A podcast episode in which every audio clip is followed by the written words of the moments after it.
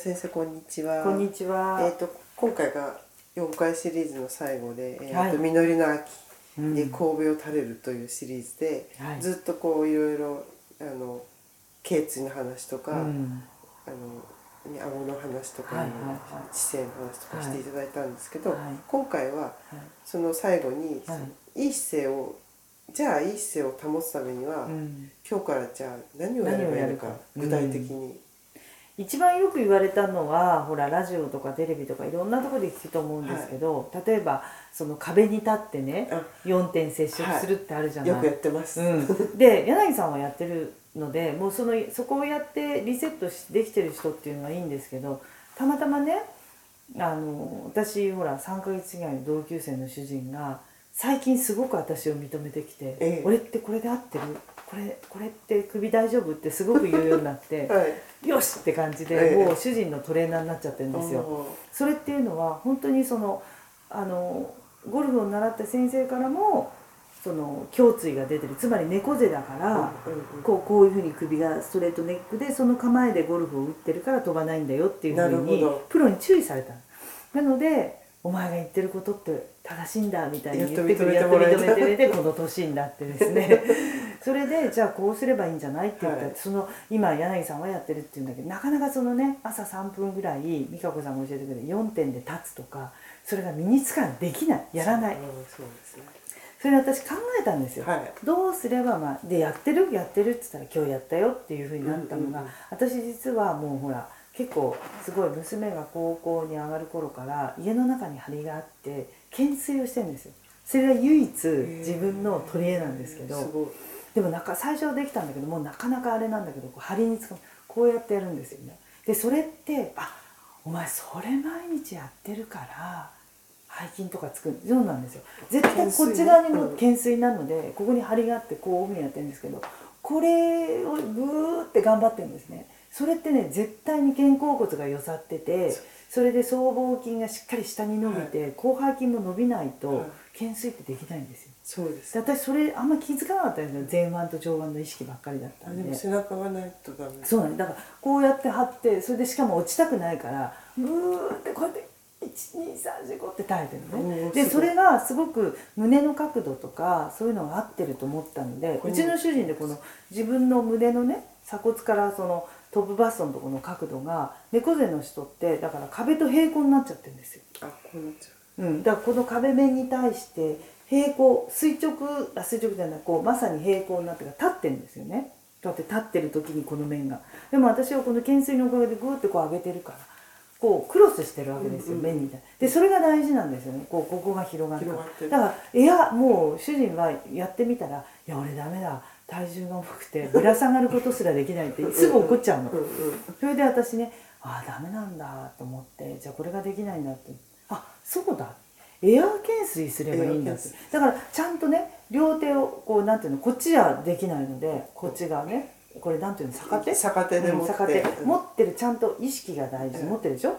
そしたらグーって上がったら自分はここまでやったらば絶対に手はあの脇の下のところまでグーって持ち上げてるわけですよそうすると肩甲骨が寄ってそれで僧帽筋が下に下がる広背筋も締まってるんですねこれが。でグーって12345ってやるとこの胸のところが斜め上に向いてるでしょ？はい。そうこれが大事なんです。これがグーって頑張ってうん、でグーって頑張って12345って言って脱力するんですよだ結構しっかりやるとねエア懸垂でもそうですね。結構きついんですよ。う懸垂じゃなくてそうも大丈夫。だから適当にあのやってんじゃなくて自分は懸垂やってるぞってグーって頑張ってる頑張ってるって言うとね座った状態でやってる場合はねお尻をこう締める感じになります。だって自分がそのぐらいの力になったんだったら絶対にもう自分の体重支えられないからお尻ギュッと締めてグーって頑張って12345って言ってさだからお尻ギュッと締めるとね太もももね負荷がかかっちゃうから、だからちょうどね高重力筋を鍛えることになるからすごくいいんですよ。なるほど。それをねうん大体1回にもう3回から5回やってくれって頼んで、うん。今日やった？今日何回やった？今日やったとか朝やった？昼やったとか 夕方やったの？っていうふうにちょくちょく言ったらうるんですか？やった。だって自分が直したいわけだから、でもそれでもう良くなるんですか？それで多分そう思いますよ、やっぱりだって背骨が丸くなってこないって最初のスタンスのところで胸椎が出っ張ってるから、うん。だからこう猫背になってるからこう上げ若い時はこうやって構えられたけどこうなっちゃったがために軌道がこううまく入ってこないのとあと長年の経験からここからほら合わせる技術をしてるから何気にここで合わせるから右左って曲がっちゃうってなるほど。うん、そうなんだ。だからなんとなく理屈が一致してくれてこうやってほらね今日あの僧帽筋も下に下に行って広背筋がギュッと締まってきてで胸がこうまっすぐ。そうすると目線がちょっと斜め上になって、うん。それでもうななんとなく斜め上の目線になるんですよ。でこれが身につくと歩く時もなんとなく斜め上の目線でそうですね。足が結構前に出るよそううそうそうになるんですよ。そうするとほらそれだけでも神戸が垂れてない姿勢が作れるでしょ。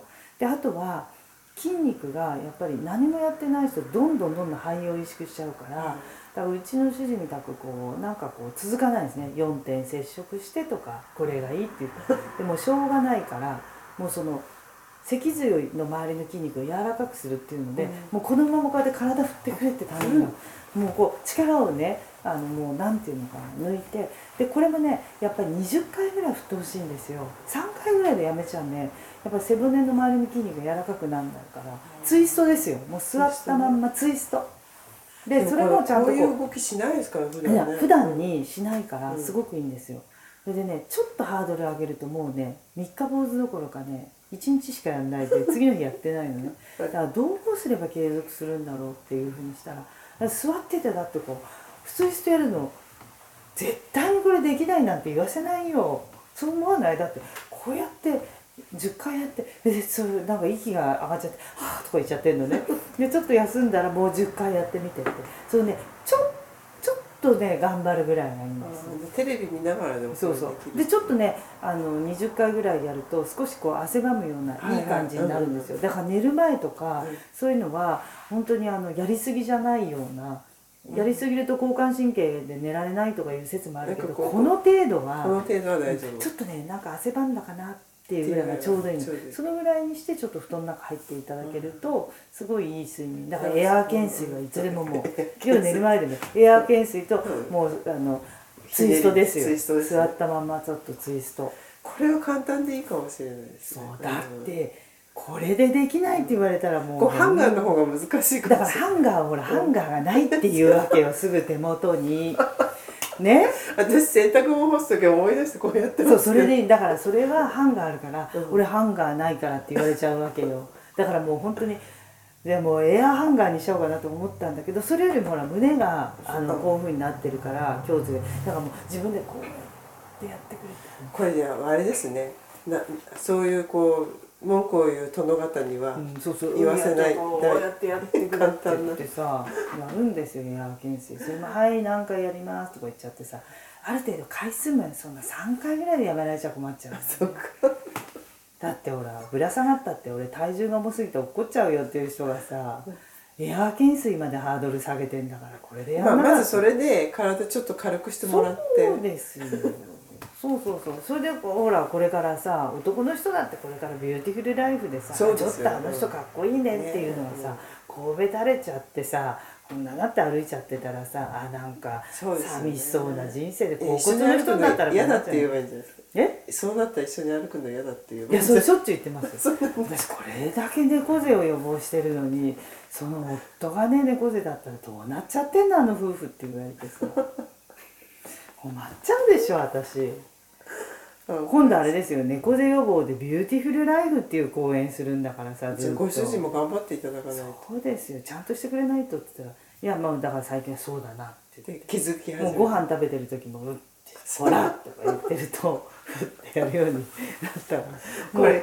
夫婦仲が良くなるのにちょうどいい話題かもしれないです。そうどっちが姿勢がどっちがだなんか性格は神戸タレロ見た目はもう若い稲穂っていうのもこれあれじゃないの？あの中年以降にさの夫婦の絆はこれじゃないの、そうですね。うん、実り多き人生。お互いにこう注意し合って。そうそうそうそう、うん、ありがとうござあいました。りがとうございました。じゃあ、えー、と続きでお知らせをまたい。きたいと思います、はい。えっ、と11月の2日。はい。自由が丘の読売文化センターではい。朝10時からそうですね。エクササイズ12時までいつもねエクササイズですそうですね。じゃあ詳しくはうん。ホームページですか？ホームページか自由が丘読売文化センターに問い合わせをしていただければ、はい。うん、えー、とそれからはい。11月の9日にうん。福島県あの、そうなんですよ。歯科医師。福島はい、福島県の県の歯科医師会主催の,、はい。あの一般市民公園にはい。行きます、これもホームページで調べていただければ、お願いします、はいそれで12月もついでに早めに言っておきますと、はい。三越そうです。カルチャーセンター。12カルチャーセンター。これはぜひ参加していただきたいのは12月14日ですね。うん14日はあのヨガ教室みたいなフロアをはい。取っていただいたので、はい。あのちょっとそういう全身を使って私が朝からたっぷりやるって感じですか？もうたっぷりというか全員でもうねあの体全体を動かせるそういうお教室をあのぜひっていうこれは何人ぐらいなんですか？あのこれ全部で何人でやれるのか私収容人数ちょっとわからないんですけどでももうあの三越のあのいろんなのを見ていただくと。じゃあこれもお問い合わせをいただいてもしかしたらすぐ埋まっちゃうかもしれないので。そううちの患者さんもう申し込みましたって何人かいらっしゃる、はい。これこれですね。少々お待ちいただえっ、とカルチャーセンターなので、ハンガー持っていくんですね。番号がこれ、あえー、と電話番号がうん。03の32748595こちらにお電話をしてちょっとお問い合わせいただければと思いそうまですすね、はい。時間が合えば、はい、ぜひ。ぜひ。うん。はい、はい、じゃあ以上になります。ありがとうございました